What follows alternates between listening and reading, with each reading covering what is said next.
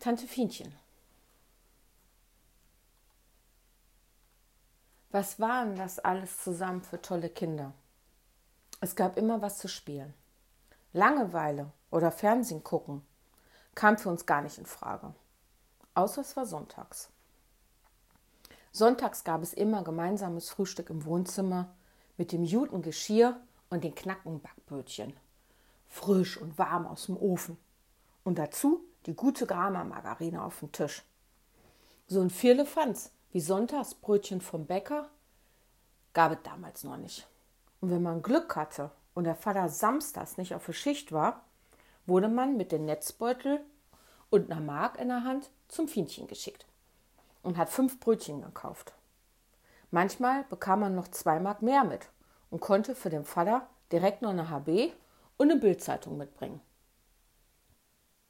Ihr fragt euch gerade sicherlich und blättert doch mal nochmal vorne. Äh, HB, das waren noch Zigaretten. Jupp, waren es. Damals war es vollkommen normal, als Kind zum Bütchen zu laufen und Zigaretten zu kaufen. Da taten wir sogar recht gerne, weil ab und an dabei ein Füchschen raussprang, die direkt in eine Tüte gemischte Bonbons umgewandelt wurde. Ich bekomme drei Fruchtflipse, eine saure Zunge, sechs Violas, zwei Tattoo-Kaugummis, zwei Kirschlutscher bitte oder direkt eine Schachtel Kaugummi-Zigaretten, damit man genauso wie der Vater mit seinen Kaugummi-Zigaretten auf dem Sofa sitzen konnte und seine Kindercola trank. Rauche wie ein Cowboy oder Romeo und Juliet und wie sie nicht alle hießen. Tante Fienchen war auch so eine Nummer für sich in ihrem kleinen Tante Emma Laden. Ich sehe es noch, so als wäre es gestern gewesen vor meinem inneren Auge, wie der ganze Laden ausgesehen hat. Da war die große Scheibe, von der man direkt aus in den Laden guckte. Links die Eistruhe, in der man sein Kratzeis für 25 Pfennige kaufen konnte. Orange. Denn wie bei Minimilk gab es nur das oder gar nichts. Bis es später die dicken Bubi-Wassereis gab. Da war auch kein Wunschkonzert, es wird genommen, was sie mit der Hand bekam. Und wenn Tante Fienchen mal ganz gut drauf war, aber nur dann suchte sie einem die Farbe raus, die man gerne wollte. Rechts neben der Truhe konnte man hinter der Theke gucken. War Tante Fienchen alleine? Wunderbar. Stand aber Tante Fienchen mit ihrer Legewelle im Kittel vorne an der Theke, wusste man, so schnell gibt das jetzt nichts, wenn man was kaufen wollte. Denn wenn Tante Fienchen einmal am Quatschen war, dann war Tante Fienchen am Quatschen. Und man ist erst dran gekommen, wenn sie mit dem Reden mit der Erwachsenen fertig war. Dann hörte man Tante Fienchen schon mal, wie sie den neuesten Tratsch von den Leute plauderte und was sie nicht alles gehört hat von de Knübelsblach, wat dat wieder wat angestellt hat, und der Blach von de Meyers, wat sich abends noch rumgetrieben hatte und wat nachts wieder in de Baracken los war. Ja, so war dat bei der Tante Fienchen. Und wenn ich später, als ich schon in der katholischen Idötzgen-Schule gegangen bin und vom Besuch beim Opa noch das silberne Füchschen in der Hand hatte, et mir zweimal überlegte, ob ich nun meine Nussblischnitte, die mir Mama mit zur Schule auf dem Graubrot in meine orangefarbene Butterbrotdose zur großen Pause eingepackt hatte, esse, oder ein herrliches Matschbrötchen von Tante Fienchen und dafür ein zu spät kommen Strich in meinem Klassenbuch kassierte. Denn eines war klar bei Tante Fienchen. Die Welt hätte beben können. Tante Fienchen hat erst weiter bedient, wenn ein neuer Erwachsener den Laden betreten hat. So lange hieß es stehen bleiben und Klappe halten, solange der Erwachsene sich unterhalten.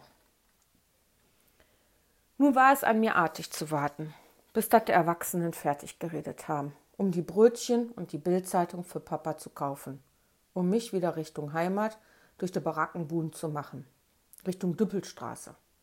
Und immer ein Schrittchen schneller und mehr laufen als sonst, damit einem ja keiner von der Barackenbude Bande kriegt. Das waren nämlich unsere Feinde. Die Düppelbande gegen die Barackenbande. Das war ganz dünnes Eis, das kann ich dir sagen. Unser Revier im Wäldchen war genau abgegrenzt und es gab ganz klare Regeln. Keiner betritt das Gebiet des anderen. Sonst gab's Kasala, bis dat der Arzt kommt. Zu Hause alle angekommen, gab es dann Brötchen. Am Sonntag sogar Kochschinken. Den mochte ich wirklich gerne. Ansonsten Leberwurst oder lecker Fleischwurst. Und Nuss blieb. Was anderes kam mir nicht aufs Brot. Nach dem Frühstück kam sonntags immer die Sendung mit der Maus. Und das Sonntagsmärchen, die ich als bekennender Märchenfan über alles liebte und auch gucken durfte. Danach ging die Glotze aus, damit ich keine eckigen Augen bekomme, sagt der Papa. Dann hieß es los, raus, geh spielen. Und ich ging spielen. Denn genau wie es um Punkt 14 Uhr auf der Düppelstraße so ruhig war, dass man de Maloche auf de Schlackeberge die Schlacke hat abschütten hören, so sicher war es, dass um spätestens 13.30 Uhr am Sonntag alle Kinder draußen waren. Da waren wir nun. Entweder bauten wir auf den Hof Zelte aus Decken und Wäscheklammern oder fuhren mit unseren Discorollschuhen auf der Straße rum. Oder spielten im Wäldchen, auf unserer Seite natürlich, Olympiade oder bauten Hütten. Hütten bauen mochte ich besonders gerne. Wir suchten im Wäldchen dazu alles, was man so brauchte. Und da viele Leute es damals noch nicht so damit hatten, ihren Sperrmüll und anderes Zeugs ordentlich zu entsorgen, hatten wir ausreichend Baumaterial für unsere Hütten. Man brauchte nur noch Hammer und Nägel. Aber da reichte ein Klingeln mit der Ansage Papa, wir bauen eine Hütte im Wäldchen. Ich brauche einen Hammer und ein paar Nägel. Dann kramte der Papa aus der Eisenschublade unter den Ofen in der Küche den Hammer raus und gab im Papiertütchen noch ein paar Nägelchen mit dabei. Stets mit der Ansage: Ey, aber pass auf, dass du dir nicht mit der Hammer auf die Finger klopfst. Nochmal zur Erinnerung: Das mit dem Hüttebauen fing schon an vor der I-Dötzchenzeit. Wenn heute ein Kind von so vier, fünf Jahren mit einem Hammer und ein paar Nägel draußen rumlaufen würde, wäre schneller das Jugendamt da vor der Türe, als der Vater der Bildzeitung durchgelesen hätte. Nur ging es an Hütte bauen. Ich als einer der kleinsten Kinder der Bande war zuständig für Reisig sammeln oder den anderen Kram, mit dem ich mich nicht verletzen konnte. Denn natürlich passten die großen Kinder auf, dass die Ulligen sich nichts taten. Mal klappte das so mit der Hütte bauen und mal klappte das nicht. Dann war das den Großen zu heikel mit den Brettern der Hütte. Da wurde das Ding nur gebaut, aber keiner durfte rein. Was jetzt aber auch nicht so tragisch war, weil wer wollte denn in der Hütte sitzen, wenn es draußen eh viel aufregender war? Und aufregender war es Feuerchen zu machen. Ui, Feuer, das fand ich immer besonders aufregend. Noch heute könnte ich stundenlang am Feuer sitzen und nur zusehen, wie es so vor sich hin zischelt. Feuerwachen war auch einer der aufregendsten Sachen, die noch auf einem anderen Blatt stehen schrieben. Mit meiner Schwester im Herzen, dem Ying zu meinem Yang, dem Schwarz zu meinem Weiß. Mit den Großen allerdings musste man sich keine Sorgen machen. Ordentlich wurde von dem Pfadfinder Frank mit dem leuchtend blonden Hahn die Feuerstelle ausgebuddelt. Es wurden Steine drumherum gelegt, dann wurde das Reisig, das gesammelt wurde, reingelegt. Und eben alles, was man so zum Feuerke machen brauchte, wurde aus dem Wäldchen rangeschleppt. Nun fehlte nur noch eins. Streichhölzer und Kartoffeln. Denn was soll man denn da so am Feuer ohne Kartoffeln machen? Also wurden nur Stöckchen gezogen, wer denn das Restliche besorgt. Kartoffeln und Streichhölzer. Zog ich das kleine Stöckchen, machte ich da gar keinen heimlichen Tullis drum. So ging ich einfach zu meinem Vater und sagte, Papa, wir brauchen Kartoffeln. Er sagte, Ja, für was brauchst du Kartoffeln? Na, für das Feuer, Papa. Also kramte mein Papa unter der Spüle aus dem Eimer ein paar Kartoffeln raus. Damit bin ich wieder zurück in den Wald und bei den Großen angekommen. Lud die Kartoffeln ab und merkte, oh, hast du Streichhölzchen vergessen. Also stampfte ich wieder durch das Wäldchen zurück. Ding dong, ding dong, ding dong. Mein Vater wieder am Küchenfenster. Was willst du, Bettina? Papa, wir brauchen da auch noch das Feuer, Papa. Ohne Feuer keine Kartoffeln, Papa. Das musst du aber schon wissen. In dem Moment flogen auch bereits schon eine Schachtel mit abgezählten Streichhölzchen aus dem Fenster, die ich mit erhobenen Hauptes wie eine Siegesprämie zu den Großen brachte. Stolz wie Oskar. So meinte ich, mein Papa die Streichhölzchen abgeluchst zu haben. Sicherlich machte ich an der Stelle mein Mamaugesicht, um meine Eltern in Demut als Verlierer ins Gesicht zu strahlen. Mau, mau. Ich hab Feuer. Edge. Heute weiß ich, dass mein Papa in der Zwischenzeit schon längst mal im Wäldchen rumgeschlichen hatte, um zu gucken, was wir denn da so treiben. Und weil er wusste, dass der Frank genau wusste, was er so tat, sowie Erika, Ulrike und der Rest der Bande schon gut auf uns Dötzgen aufpasste, hatte der keine Sorge, mir die Streichhölzer zu geben.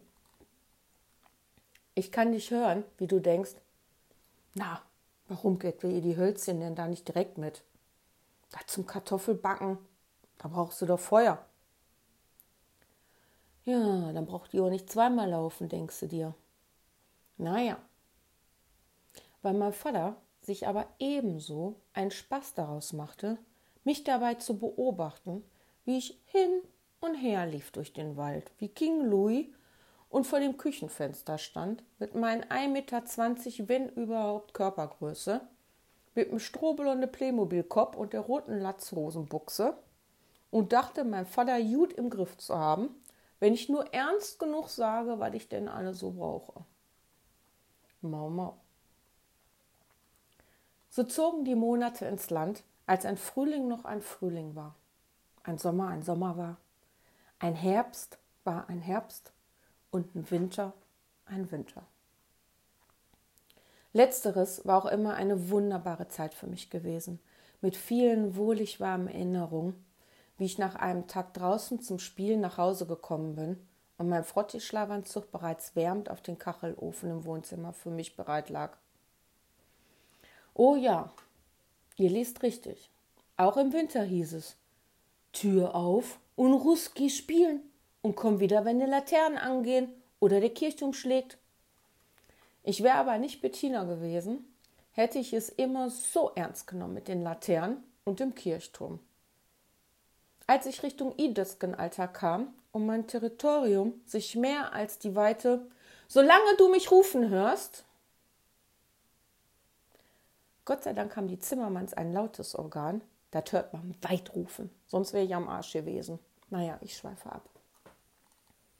Jedenfalls wurde das mit der Laterne oftmals nicht ganz so genau genommen. Wenn wir denn bei uns rumstreifen in den Straßen vor Meidrichberg und andere Kinder trafen, kam schon mal das eine und andere, ey Bettina, deine Mutter sucht dich. Ui, da wurde nur noch gefragt, wo man sie zuletzt gesehen hatte. Die Stelle wurde dann großräumig umlaufen, um dann ganz schnell nach Hause zu kommen. Ab auf dem Hof, über den Balkon geklettert, rein, um dann so zu tun, als wäre man schon ewig zu Hause. Probleme gab es nur, wenn der Vater von der Schicht schon zu Hause war und nur auf dem Sofa lag. Wobei Probleme, naja, meine Eltern waren eben Kinder der 70er. Die sahen vieles nicht so eng. Und mit was sollten die mich denn bestrafen? Mit Hausarrest? Also so viel Köpi hatten die gar nicht trinken können, um mich 24 Stunden in der Wohnung alleine zu ertragen. Die versuchten das Jammer. Ich glaube, da klappte nur so einen halben Vormittag. Dann sollte ich einen Abflug machen, bekam einen Äppelken in der Hand gedrückt und weg war ich. So vergingen hier auch wieder die Tage, in meinem schönen Meidrichberg in den 70er, 80er Jahre. Wenn das Wetter mal nicht so mitspielte, dass selbst die Gummistiefel und Regenjacke versagten und selbst keine Katze mal vor Loch wollte, blieb ich auch da und spielte im Wohnzimmer. Ah, doch, doch, Kinderzimmer hatte ich schon. Aber alleine im Kinderzimmer zu hocken, macht doch keinem Kind Spaß. Und abgesehen davon hatten wir im Erdgeschoss unsere Wohnung mit Kachelofen im Wohnzimmer. Zu einer Zeit, als am Winter noch ein Winter war. Wenn ich also als Stoppen mit kaum was dran, ja, man würde sagen, drahtig, mit kräftige Beine, Pullebauch, aber gesamt, ja, nicht so proper. Naja, gut, wie denn auch, da blieb ja nichts an mir hängen. Also, wenn ich jedenfalls da in meinem Zimmer gesessen hätte, mit der Foot auf den Fliesenteppich, der dünner war als die Juterama-Margarine auf der Stulle, hätte ich mir mit Sicherheit den Allerwertesten angefroren und wäre krank geworden. Das Krankwerden ist ja das eine, aber zu Hause quengelnd rumliegend. An der Stelle kommen wir wieder auf das Küppi zu sprechen. So viel hätten die nicht trinken können. Also wurde kein Risiko eingegangen. Und ich spielte im Wohnzimmer, nah bei unserem Plattenspieler, vor dem silberfarbenen Schwarz-Weiß-Fernseher. Kinderprogramm damals, damals noch nicht. ARD, ZDF und der dritte. Und um 23 Uhr war Sendeschluss. Da gab es nichts mehr außer gruseliges Rauschen in der Kiste. Das Kinderprogramm waren Ute, Schnute, Kasimir und die Meinzelmännchen in der Werbepause von 17 bis 19 Uhr. Wobei ich das Ute, Schnute, Kasimir Lied noch heute auswendig mitsingen kann in der Adventszeit, da gab es immer das schöne Weihnachtsferien-Fernsehprogramm. Tim Thaler, der sein Lachen verkaufte, das Nesthäkchen, Silas und viel mehr. Das durften wir Kinder immer gucken. Und das war immer der Höhepunkt der Winterzeit. Im Sommer gab es in den Ferien zwischen 13 und 15 Uhr das Sommerfernsehen. Mit Löwenzahn, Biene Maya, Neues aus Uhlenbusch, Lucy der Schrecken der Straße und im Schatten der Eule. Und in der Zeit ähnelten die Straßen wieder dem Vierfäuste für ein Halleluja-Zustand, nämlich Ruhe. Und man hörte de Malora auf de Schlackeberger die Schlacke abschütten. Am Samstagabend kam die ZDF-Hitparade, wo man im i-Dötzgen-Alter mit dem bis dahin vom Christkindchen gebrachten Kassettenrekorder vorlag und beim Lieblingslied den Aufnahmeknopf drückte, wo gerne mal ein Rufen des Vaters mit drin war, mit einem Inge! Ey, bring mir mal eine Leberwurststulle. Oder Was machst denn da wieder? Die Stelle wurden einfach überhört. Und man summte fröhlich weiter mit 99 Luftballons auf ihrem Weg zum Horizont. Ehe, bring mir meine Leberwurststulle, hielt man für UFOs aus dem All. Darum schickte ein General, lalalala. So war das damals. Mit der Glotze gucken war aber in der Regel um 21 Uhr Ende. Im Gelände. Da musste ich ins Bett. Oftmals klappte dort auch, weil ich eh total kaputt war vom Spielen draußen. Unten heißes Bad mit anschließenden Sitzen auf dem Ofen oder mit dem Papa und der dicken Decke eingekuschelt auf dem Sofa liegend mir den Rest gegeben hatte. Außer es kam Herkules. Was hab ich die Filme geliebt? Herkules-Filme war für mich das Allerdollste. Allerdings musste ich immer um 21 Uhr im Bett. Wie wollte ich denn da Herkules weitergucken? Da hätte ich niemals um 21 Uhr ohne Palaver ins Bett gekonnt. Jetzt, wo Herkules gerade mit Medusa kämpft. Oder die Steinriesen. Oder so eine, ach, ich weiß nicht, mit allem Möglichen am Kämpfen war. Also, jetzt erstmal ganz stickum bleiben. Kein Zappeln, kein Fragen, ob die Mama mir noch eine Limo bringt. Einfach ganz still liegen bleiben. Und vielleicht vergisst der Papa mich. Die Rechnung ging aber nie auf. Ich schaffte ab und zu mal ein paar Minuten rauszuholen, bis dass es gerade mal nicht so spannend war. Denn Werbepausen gab es damals noch nicht. Und die Mutti musste ja abpassen, wann die mich mal schnell ins Bett bringen konnte, ohne was zu verpassen. Aber dann kam die Stelle. Und dann hieß es, so, jetzt aber mal flott ab ins Bett, zack, zack. Oder, jetzt gehen wir schon mal Pipi machen, Mama kommt gleich. Ich wollte aber kein Pipi machen. Ich will den Schlangenkopf der Medusa sehen. Nutzt nix, zack, Decke weg vom Papa und dann, jetzt aber los mit dir, Dalli, Dalli. Also ging ich knötternd los und wackelte in die Besucherritze im Ehebett meiner Eltern. Die im Übrigen es erst schafften, mich aus deren Besucherritze rauszukatapultieren, als ich ein großes Mädchen war. Also so im I-Dötzchen-Alter, zwischen 1980 und 82. Vorher war da nichts zu machen. Dank des sturen Zimmermanns gehen beharrte ich auf mein Recht, dort zu schlafen. Ende aus Mickey Mouse, inklusive Mau-Mau-Gesicht. Ich lieg hier in der Ritze. Ja, da lag ich in der Ritze.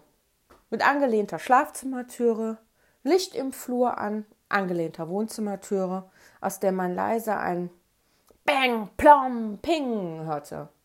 Mit tragischer Musik im Hintergrund. Und die muskelbepackten Kämpfer mit Herkules in die Schlacht zogen. Ey, nicht mit mir, Leute. Also ganz leise raus aus dem Bett. Die kleinen Füße in die Kartoffelchen gesteckt und dann zur Wohnzimmertüre. Mama, ich hab Durst. Meine Mutter saß wie immer in ihrem Sessel vor dem Ofen und mein Papa lag weiterhin auf dem Zweiersofa. Mein Bereich, das Zweiersofa, war vor dem Fernsehen wo ich gerne mal als Fernbedienung zweckentwundet wurde. Sowas wie eine Fernbedienung, das hatte man damals noch nicht. Da gab es nur einen Drehknopf für ein, zwei, drei Programme. Und ja, da musste man gucken, was kam. Also, schön langsam trinken im Wohnzimmer mit der Limo. Schluck für Schluck. Stets mit einem Auge auf Herkules und seine Kumpanen. So, Glas weg und jetzt hier ab im Bett. Da saß ich nun wieder in der Ritze. Nächster Plan. In die Diele schleichen und durch die Ritze gucken. Das klappt aber auch nicht immer so besonders gut. Also besonders lange war das da auch nicht auszuhalten. Mal abgesehen von davon, dass es da im Flur arschkalt war, hatte man auch nicht den vollen Blick auf den Fernseher. Also wieder rein. Mama, ich hab Durst. Ab spätestens da kam ein Oh, na komm, jetzt hast du eh schon fast alles gesehen. Leg dich auf deinen Platz und jetzt gib Ruhe. Ich will hier keinen Mucks mehr hören. Und man hörte keinen Mucks. Zack, bum, peng. Gib's ihnen Herkules. Wenn ich so recht überlege, war das Einzige, womit ich es tatsächlich mal etwas länger in der Wohnung schaffte, mich zu beschäftigen, meine Lego-Bausteine. Oh, Lego fand ich toll. Ich hatte eine ganze Trommel Omo-Waschmittel voll damit. Und so eine circa ein Quadratmeter große Grundplatte. Diese wurde dann im Wohnzimmer auf dem dicken Teppich ausgeschüttelt und die Platte wurde hingelegt. Und da, wo ich saß, kam noch eine dicke Wolldecke unter dem Popo, damit ich bloß nicht krank werde auf den kalten Boden. Dann baute ich auf der großen Platte mit den Lego-Bausteinen Häuser und Türme. Ich war aber selten alleine zu Hause, denn entweder waren Papa Sippe bei uns auf Besuch und feierten eine Festchen, und Festchen gab es immer zu feiern, oder eben meine Cousins waren da zum Spielen. Schaue ich mir das Album meiner Kindheit an, bestehen 80 Prozent der Fotos davon, wie meine Verwandtschaft mit Köpi auf dem Tisch, Asbach uralt, Maria Kron und Cola sowie Rauchschwan von HB irgendwas feierten. Ich möchte nicht abstreiten, dass bei der Größe der Familie Zimmermann immer irgendeiner Geburtstag hatte. Oder den Feiertag war. Oder gar Karneval war, wo auch gesoffen wurde, wie die Husaren bei der Einnahme von sonst was für ein Gebiet. Aber da wir Zimmermann diese Gene hatte, die uns sehr lustig immer stimmten und wir sehr viel Lebenslust haben, kann ich mir auch gut vorstellen, dass es da von meinem Vater auch nur eine lahme Ausrede war, dass nur zu solchen Anlässen gefeiert wurde. Aber naja, glaube ich an der Stelle mal meinem Vater.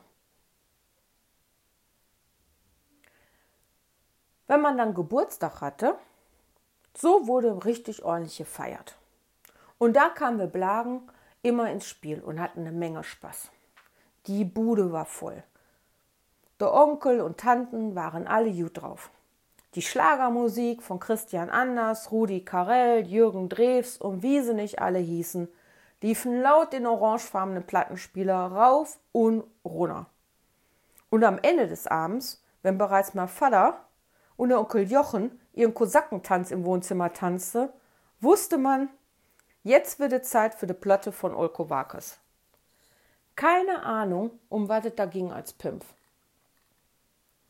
In Erinnerung habe ich nur die Geschichte von diesem Otto, die er von der Rotkäppchen erzählte. Aber dieser Otto kannte das Märchen gar nicht gut. Ich als Märchenspezialistin wusste ganz genau, dass da irgendwas nicht stimmte in der Geschichte. Aber die Alten fanden das alle sehr lustig. Meine Aufgabe und die meiner Cousins war dann, Kellner zu spielen. Wir räumten immer die Bierpullen weg und brachten neue. Oder machten mit dem dicken Pinsel der Aschenbecher sauber. Und dafür gab es das einen Fuchs. Und je später der Abend wurde, desto schwendabler wurden auch die Zimmermanns. Und abgesehen davon, dass Onkel Jochen immer irgendwann auf die Idee kam, mich unter der Arme in eine Hocke zu packen, mich zu schütteln und dabei zu rufen, ah, ah, pipi, ah, ah, pipi, hoi, hoi, hoi, und mich dabei vor mir laut jauchzend durch die Luft wirbelte, der Fuchs sich auch schon mal in eine Mark wendete. Es gab aber auch Tage, wo man herrlich draußen spielen konnte, nämlich wenn der Schnee fiel. Damals gab es noch so viel Schnee. Ein Winter ohne Schnee kannten wir gar nicht. Wenn morgens die Rollos an unserer Erdgeschosswohnung hochgingen und ich sah, dass draußen Schnee lag, war kein Halten mehr. Ich musste raus. Und da ich nun mittlerweile bereits schon ganze sechs Jahre alt war und damit schon fast ein großes Schulmädchen, durfte ich auch alleine mit dem Schlitten zum Schlackeberg raus. Ich war in der Regel nicht die Einzige, die in der Frühe den Schnee entdeckte. Und so hörte man rechtzeitig schon den Krach im Treppenhaus, wie die Papas der anderen Blagen die Holzschlitten der Kellertreppe hochschleppten. Also, Papa, auf was wartest du? Los, los, los, das muss jetzt schnell gehen. Also, ich ab in meinem Polyester-Kratzestrumpfhose, den Niki-Pullover über das Unterhemdchen drüber und in meinem Schneeanzug rein. Zack, der Reißverschluss nach oben, die Polyester-Kratzemütze auf der Kopf und der dicke Schal um den Hals mit dem Krümelmonsterbildchen vorne drauf. Natürlich hingen die Fäustlinge aus dem Ärmelenden mit Bändchen befestigt raus, damit die nicht verloren gehen. Sicher war sicher. Attacke, ich komme! Draußen waren die Kinder bereits schon die Kufen ihrer Holzschlitten mit Schmiegelpapier am Bearbeiten, um den Rost des Sommers runterzubekommen. Und mit der Schweineschwarte ordentlich nachfetteten, damit der Schlitten auch nicht ruppelte beim Fahren. Ab damit zur Schlacke. Der Schlackeberg lag hinter unserem Wäldchen, der eigentlich nur der Grünwall war zwischen den Tüssewerke und den Miethäusern an unserer ruhig gelegenen Düppelstraße lang. Es gab keinen Zaun oder sowas, was der Schlackeberg und das Wäldchen voneinander trennten. Jetzt muss man erwähnen, wenn man nicht weiß, was eine Schlacke ist oder ein Schlackeberg, ja, das ist nichts anderes als der ganze alte Rotz, der da so in so einem Hochofen verbrannt wurde und am Ende übrig blieb. Der ganze Zeugs wurde dort aufgeschüttet und im Laufe der Zeit, ja, da war daraus ein Bergchen geworden. Damals noch so ein Hügelchen. Heute kennt man sowas nur ganz schick. Da nennt man das eine Halde. Ja, und dann ist da alles begrünt und dann kann man da seine Freizeit drauf verbringen. Damals war da nichts begrünt, bis auf den Grünwall zwischen der Mietwohnung, ja, und ein Berg war da eben gar nichts. Uneben voller Steine, Eisenreste und alles, wo heute jede Mutti einen Herzinfarkt bekommen würde, flog auf dem Teil rum. Und da spielten wir drauf. Vom Bergsteigen im Sommer bis eben Schlittenfahren im Winter. Wir kannten ja alle Stellen ganz gut und wussten, wo es im guten Schuss bergab ging. Da, wo die dicken Steine lagen, und mussten nur zusehen, beim Schuss abwärts nicht gegen einer der dicken Bäume zu knallen, die ja vorne dann am Wäldchenrand standen. Da musste schon man schon ganz genau aufpassen und lenken können, sonst flog man auch mal gerne mit dem Schlitten jeden so ein Bäumchen. Der Frank hat sich damals mal den Arm gebrochen, weil der in einem dicken Stein nicht ausweichen konnte und mit einem lauten Knall dagegen ballerte. Und das Einzige, warum der heulte, war, dass sein Schlitten kaputt war. Man wusste nämlich nicht, dass es jetzt erstmal nichts mehr gibt. Denn das nächste Schlittchen gab dann erst wieder, wenn das Christkindchen kam. Naja, das Christkindchen kam aber immer nur im Winter. Außer man hatte das große Glück, ein Winterkind zu sein. Ich kann mich aber nicht erinnern, dass eins der Kinder das war. So rodelten wir also den Berg runter und schleppten den Schlitten wieder rauf. Der ganze liebe lange Tag, bis dass die Füße zu Klumpen erfroren sind. Um danach zu Hause in einer warmen Badewanne gesteckt zu werden. Ab in den vorgewärmten Frottee-Schlafanzug, die Hüttenpantoffeln an den Füßen, die ich im Übrigen bis heute immer noch am liebsten trage, auf den Ofen sitten, einen Minztee trinken und eine Leberwurststuhle essen und so den Ausklang des tollen Wintertages genoss. Im Winter, als ein Winter noch ein Winter war, da gab es ja auch noch Weihnachten. Also, da der Tag, wo das Christkind kommt und vorher der Nikolaus mit dem gar nicht so gern gesehenen Knecht Ruprecht. Warum der Knecht Ruprecht nicht so gern gesehen war? Na, weil er dafür da war, dass wenn der dicke Nikolaus in seinem Buch gelesen hat, dass man da nicht so doll artig war oder schlimmer noch. Wenn er da von oben aus dem Himmel mit dem Christkind zusammen mal runterguckt und sieht, dass ich nicht artig war, dann ist der Knecht Ruprecht dafür da, dass das erst Kirmes wird die Sache mit, dass der Arsch Kirmes hat, das habe ich weder bei der Mama mit dem wildschwingenden Teppichklopper und ich zähl bis drei ausprobieren wollen und auch nicht bei der Olle Knecht Ruprecht. Bevor die Sache aber zu eng wurde mit den Artigsein, gab es immer einen Schokikalender mit 24 Türchen. Sonst nichts. Nicht so wie die Mamas von heute, die extra Bastelurlaub nehmen mussten, damit jedes Jahr das Teil noch besser wird als das, das Jahr davor. Nee, da wurde ein Nagel in die Wand gekloppt, daran hing der Kalender mit einem Bild vom Weihnachtsmann, der ein Gesicht hatte, wie mein Opa Theo nur mit Bart. Mein Opa Theo hatte keinen Kratzebart, wie die Polyesterstrumpfhosen, die ich immer tragen musste und die immer so juckig alle beide waren. Jeden Morgen durfte ich dann ausnahmsweise vor dem Frühstück ein Törchen aufmachen. Das war die leckerste Schokolade auf der ganzen Welt. Nur dann durfte ich was Süßes vor dem Frühstück essen. Danach Gesicht waschen, anziehen, wieder die olle Strumpfhose, Latzbuchse, Niki-Pullover Und Mama kämmte mit der kratzigen Bürste, also Antizibbürsten, gammel's damals noch nicht, und die Drahtenten hatten damals auch noch nicht so kleine Knuspelnuspis an den Enden. Heute würde man mit sowas noch niemals mal mehr eine Kratze bürsten, das arme Tier. Jedenfalls kratzte die mit der Kratzebürste meinen strohblonden Playmobil-Kopf. Dann ab zum Frühstück. Es gab Muckefuck zu trinken mit zwei Würfel Zucker und eine Nuspli Graubrotschnitte. Ja, ihr denkt euch, hä, nix Süßes? Hallo? Nee, nee, nee, nee, nee. Damals war der Muckefuck gesund. Da war immerhin Malz drin, war Jutes für die Knochen. Das Nuspli und Nutella waren voller Vitamine. Das war nix Süßes. Darunter noch die Jute-Rama, fingerdick drauf. Dann hatte man mit seiner Portion direkt zweimal so viele Vitamine drin. Und am Ende des Frühstücks gab es in der Winterzeit noch einen Becher Sanustol. Sicher war sicher mit den Vitamine. Man wollte ja nicht, dass ich krank werde und am Ende nicht raus konnte und drin bleiben musste. Das Risiko wollte keiner eingehen. Der Vorrat an Köpi für meine Eltern, um das ertragen zu können, müsste erstmal bei Tünte neben der Zitronen- und Orangenlimokästen im Keller verdoppelt werden.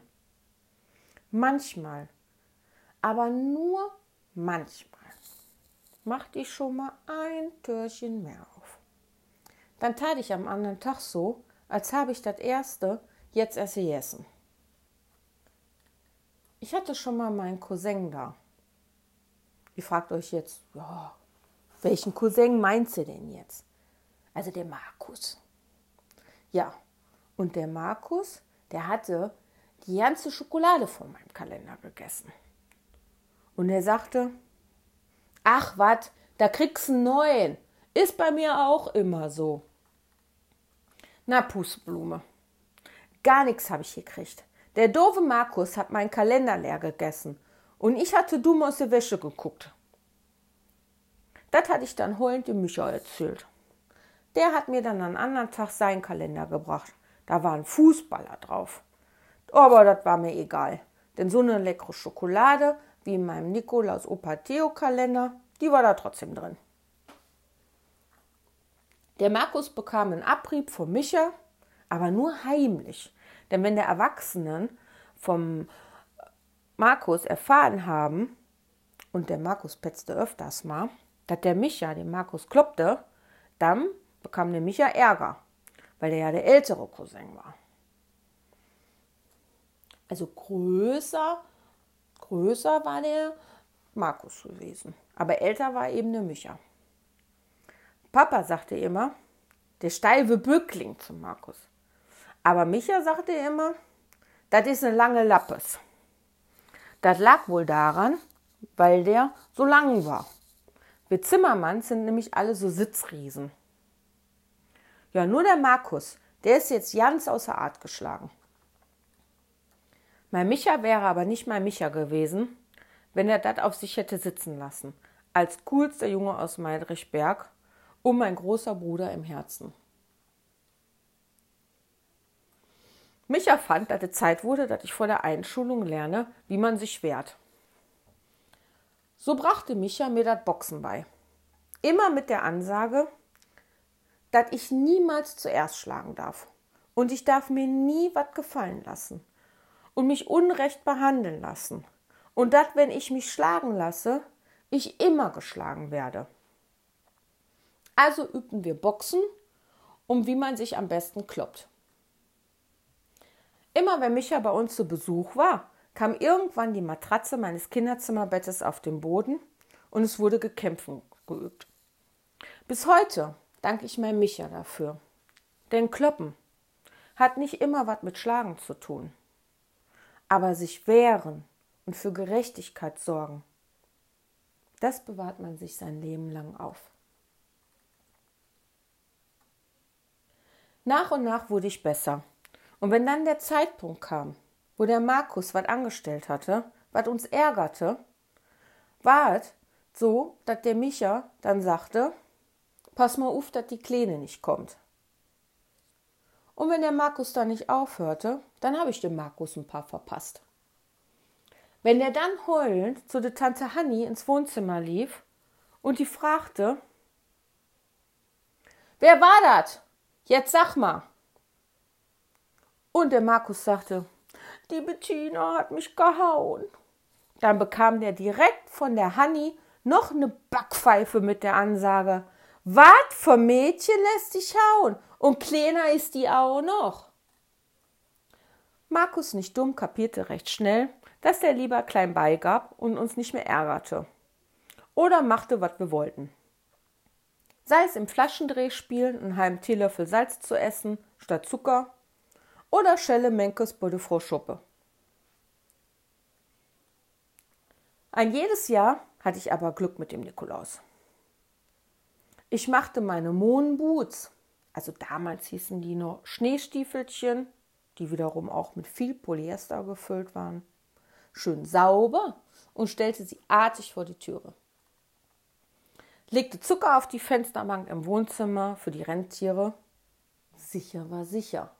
Das will man ja, dass die Nikolaus gut geht. Und dann hieß es warten. Und immer dann, immer wenn ich's aufs Klo musste, dann war der doofe Nikolaus da. Der Nikolaus passte das immer ganz genau ab. Zucker weg, kein Rentier gesehen, aber gut.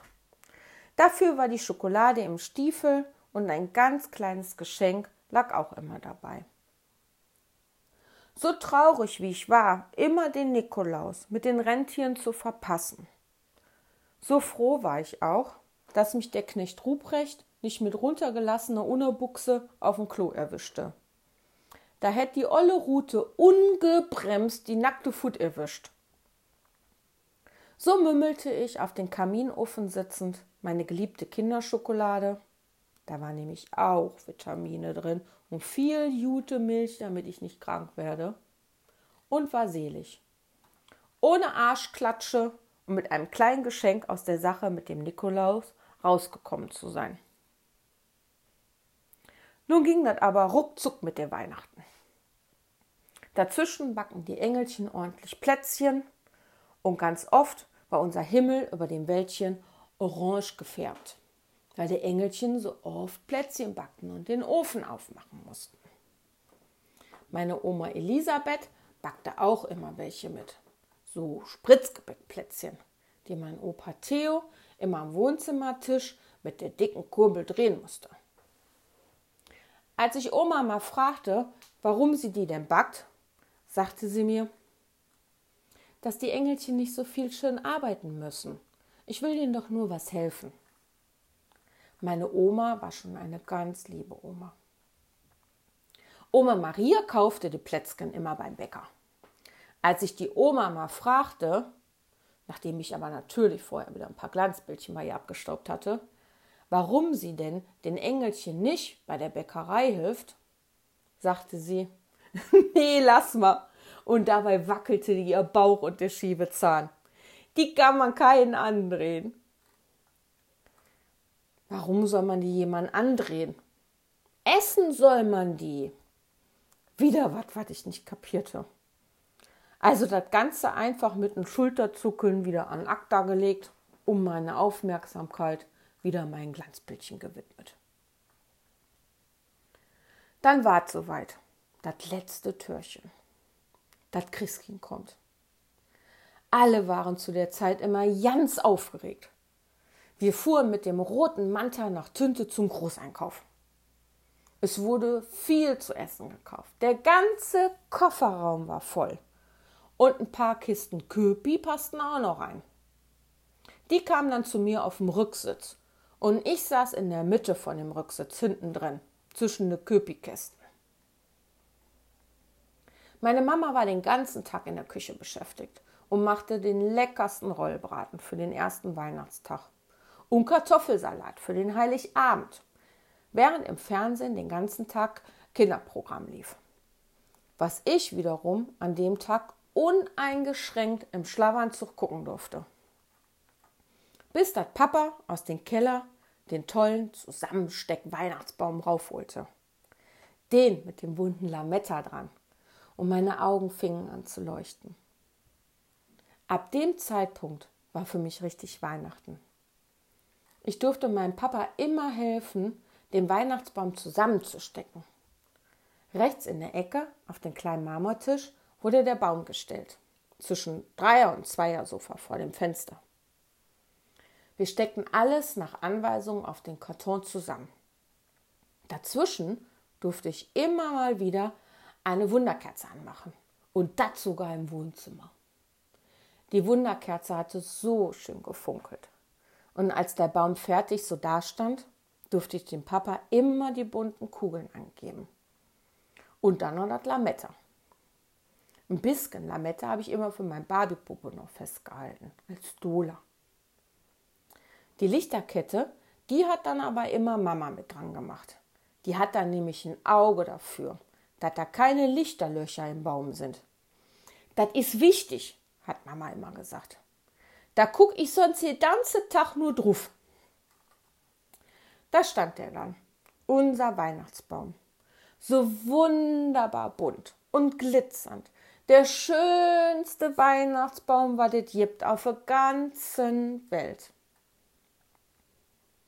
Ab da war Zeit für die Badewanne und ich durfte das braun karierte Kleidchen anziehen mit dem weißen Rollkragenpullover drunter, das ich so liebte. Ich liebte dieses Kleidchen. Sicherlich deshalb, weil ich selten mal ein Kleid anbekam. Das lohnt sich ja nicht bei mir. Dann ging es mit dem Manta zu Opa Theo und Oma. Die hatten auch immer einen Weihnachtsbaum aber nur so ein ganz klein in der Ecke stand der, wo sonst immer der gelbe Hansi mit seinem Käfig auf den kleinen Tischchen stand. Der Hansi musste zu der Weihnachtszeit dann immer in das alte Kinderzimmer meiner Mama umziehen und stand dort auf dem alten Küchentisch, der in der Zeit, als ich noch zu Hause mit Mama wohnte, als Wickeltisch diente. Immer wenn wir am Heiligabend bei meinen Großeltern zu Besuch waren, und mein Opa mit dicken roten Wangen dasaß, dabei in den Augen so lieb glänzten, lagen die Geschenke vor der Balkontüre. Jedes Jahr hatten wir das Christkind verpasst, weil Mama immer so trödelt, sagt Papa. Und es war wirklich schlimm. Aber gut. So hatte ich die Geschenke und Opa Theo zum Spielen. Zu Hause, ja, zu Hause da würde ich dem Christkind ja noch Hallo sagen können. Also luden wir Oma und Opa mit dem Manta rein, Papa am Steuer nach zwei Köpi, die er vorher mit Opa getrunken hatte, auf die Stress. Die Oma Elisabeth durfte vorne sitzen und Opa, Mama und ich nach hinten auf der Rückbank. Je näher wir nach Hause kamen, desto aufgeregter wurde ich. Als Papa die Tür aufmachte, rannte ich los. Opa musste mich dann immer an der Tür zurückhalten. Und Papa rief laut: Mensch, warte! Nicht, dass du das Christkind erschreckst! Dann machte er langsam die Türe vom Wohnzimmer auf und ich hielt den Atem an. Da stand dann der schönste Weihnachtsbaum der Welt, funkelnd in der Ecke. Und vom Weihnachtsbaum bis zum Fenster lang waren alles bunt verpackte Geschenke, soweit ich gucken konnte. In dem Moment war es egal, dass ich das Christkind wieder verpasst hatte. Da waren Geschenke in Hülle und Fülle. Und ich war froh, doch kein ganz so schlimmes Zimmermannsblach in dem Jahr gewesen zu sein.